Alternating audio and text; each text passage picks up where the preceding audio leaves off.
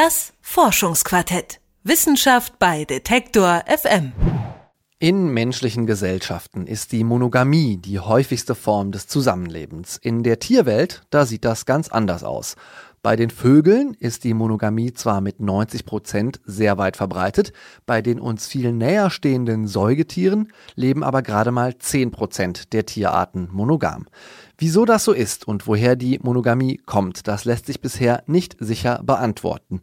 Ein Forscherteam in Texas ist des Rätsels Lösung aber nun ein wenig näher gekommen. Meine Kollegin Eva Weber hat sich die Studie angesehen und außerdem hat sie den Evolutionsbiologen Dr. Dieter Lukas am Max-Planck-Institut Leipzig besucht und mit ihm über die Monogamie bei Tieren gesprochen.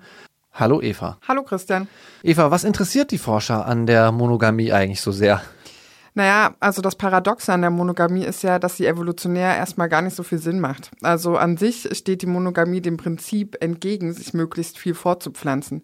Was man auch daran erkennen kann, dass Männchen äh, sehr viele Samenzellen produzieren und Weibchen aber nur sehr wenige Eier. Also an sich könnte das Männchen für viel, viel mehr Nachwuchs sorgen, wenn es sich mit vielen Weibchen paart, was äh, der Monogamie eben entgegenspricht. Okay, aber einen Vorteil wird die Monogamie, denke ich, doch sicher haben, sonst gäbe sie ja nicht, gelegentlich zumindest, oder? Ja, naja, also es gibt zwar nicht so viele Nachkommen, aber wenn sich beide Elternteile, also sowohl das Männchen als auch das Weibchen, um die Nachkommen kümmern, dann sind die Überlebenschancen für die Kinder einfach viel höher. Und das ist evolutionsbiologisch dann auf jeden Fall ein Vorteil. Trotzdem ist die Monogamie eher die Seltenheit, gerade unter Säugetieren. Und der Evolutionsbiologe Dieter Lukas hat mir das folgendermaßen erklärt. Und es hat wahrscheinlich wiederum etwas zu tun, wie einfach ist es denn für den Männchen überhaupt zu helfen? Bei den Säugetieren, die so sehr dann auf erst in der Schwangerschaft und dann während dann der Säugezeit auf die Mutter angewiesen sind, kann das Männchen in der Regel nicht ganz viel machen. Also das Jungtier klammert sich an die Mutter bei den Säugetieren, kriegt die Milch da, also alle Nahrung, die es bekommt, bekommt es von der Mutter. Da kann das Männchen nicht viel machen.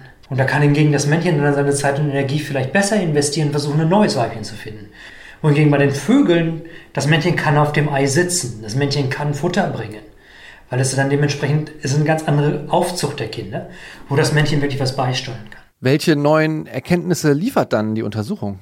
Also prinzipiell den Ursprung der Monogamie erklärt die Studie von den Wissenschaftlern in Texas jetzt noch nicht. Aber es wurde eben herausgefunden, dass bei verschiedenen monogamen Arten, wo die Monogamie unabhängig voneinander entstanden ist, also seien es jetzt Vögel, Fische, Säugetiere, die gleichen Gengruppen im Gehirn stärker bzw. schwächer ausgeprägt sind. Und das sind alles Gene, die an Lern- und Gedächtnisleistungen beteiligt sind. Und im Zusammenspiel könnte dieses Muster dann zum Beispiel mitverantwortlich sein dafür, dass die Tiere ihren Partner überhaupt erstmal wiedererkennen. Und das wiederum wiederum könnte mitverantwortlich sein dafür, dass Monogamie entstehen konnte. Und wie genau haben die Forscher das herausgefunden mit den Genen? Dafür wurden insgesamt zehn Wirbeltierarten untersucht. Fünf Arten davon leben jeweils sozial monogam. Das ist eine Buntbarschart, ein Frosch, der Bergpieper und zwei Mausarten. Und soziale Monogamie bedeutet, dass die Tiere sich gemeinsam um die Aufzucht der Jungtiere kümmern und eine Beziehung zueinander pflegen. Und zu diesen fünf monogamen Arten haben die Forscher dann immer auch ein Vergleichspaar gesucht, das nicht monogam lebt. Und dann hat man den Menschen das Gehirn entnommen und die Genaktivität untersucht. Und es sind so um die 24 Gengruppen bei den monogamen Arten, die nach demselben Muster arbeiten, anders als eben bei den nicht monogamen Arten. Jetzt gilt der Mensch ja auch als monogames Säugetier. Wie ist das bei uns? Würde man da jetzt die gleichen Aktivitäten finden? Davon gehen die Forscher zumindest aus, ja. Und äh, die wollen das auch noch untersuchen. Allerdings kommt bei der menschlichen Monogamie neben der Evolution auch noch der kulturelle Aspekt, also sowas wie Religion und Familiensysteme dazu. Aber ansonsten funktioniert die Monogamie bei Menschen und Tieren so ungefähr nach den gleichen Mechanismen. Äh, ja, naja, also die Menschen sind tendenziell auch genetisch monogam. Das bedeutet, dass die Kinder auch von den gleichen Eltern sind, also die Eltern sind einander treu. Und in der Tierwelt ist das eben ziemlich selten. Viele Vögel zum Beispiel sind nur sozial monogam und das heißt, es gibt eine Paarbindung, eine Beziehung und das Vogelpärchen zieht auch gemeinsam die Nachkommen auf.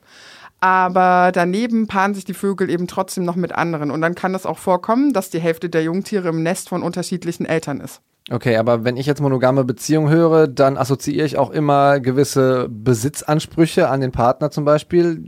Ist das im Tierreich ganz genauso? Sind Tiere also quasi auch eifersüchtig? Also tatsächlich kommt sowas wie Eifersucht auch hier vor. Auch äh, wenn man das natürlich unterscheiden muss, dass der Begriff bei Menschen relativ aufgeladen ist, weil man da eher von Gefühlen spricht. Aber im Tierreich, gerade bei den Säugetieren, geht man schon davon aus, dass die Monogamie viel damit zu tun hat, dass Menschen ein Weibchen verteidigen wollen. Dieter Lukas hat mir das auch anhand eines Beispiels verdeutlicht. Es gibt eine Antilopenart in Afrika, wo das Weibchen dann im Urin ist klar, wenn das Weibchen empfangsbereit ist. Das heißt, das eigentliche Männchen, was jetzt gerade versucht, dieses Weibchen zu verteidigen, läuft dann immer hinterher. Und sobald das Weibchen pinkelt, pinkelt er drüber, um dann das Geruch zu verdecken, damit auch so wieder klar ist, dass da also das, also ist, Eifersucht ist vielleicht der falsche Begriff, aber diese Idee, dass tatsächlich da Konflikte sind, dass es nicht unbedingt von beiden Seiten immer gewollt ist, dass da nur ein Partner ist, das gibt es dann dementsprechend bei Tieren auch. Und es gibt noch eine Gemeinsamkeit, die ich ganz interessant finde, da wir gerade auch so viel von Fortpflanzung reden.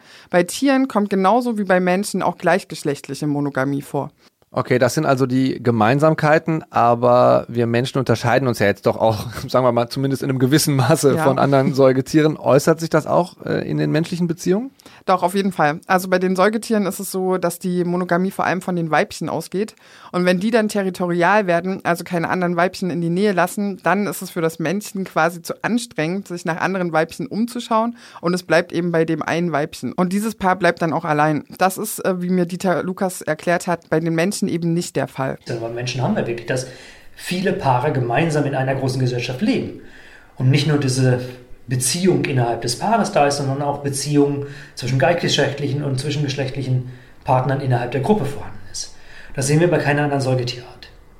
Und das ist dann schon wieder spannend bei diesen Menschen. Deswegen, ich habe keine Ahnung, wo das System herkommt. Haben wir erst in einer Gruppe gelebt und dann haben sich die Paare in der Gruppe herausgebildet? Oder haben wir erst als Paare gelebt und haben sich die Paare zusammengefügt? Beides ist möglich. Und da ist dann die Frage entscheidend, welche Beziehungen wichtiger sind, die in der Gruppe oder die Paarbeziehungen.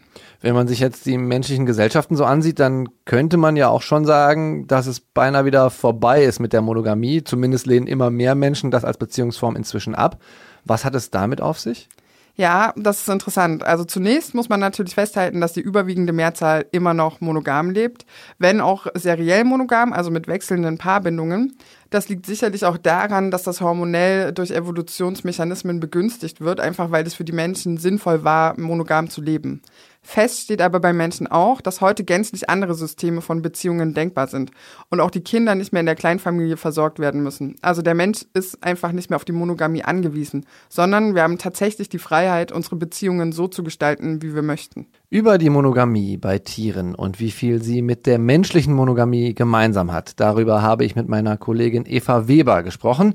Sie hat den Evolutionsbiologen Dr. Dieter Lukas am Max-Planck-Institut Leipzig besucht. Vielen Dank, Eva. Danke, Christian. Das Forschungsquartett. Wissenschaft bei Detektor FM.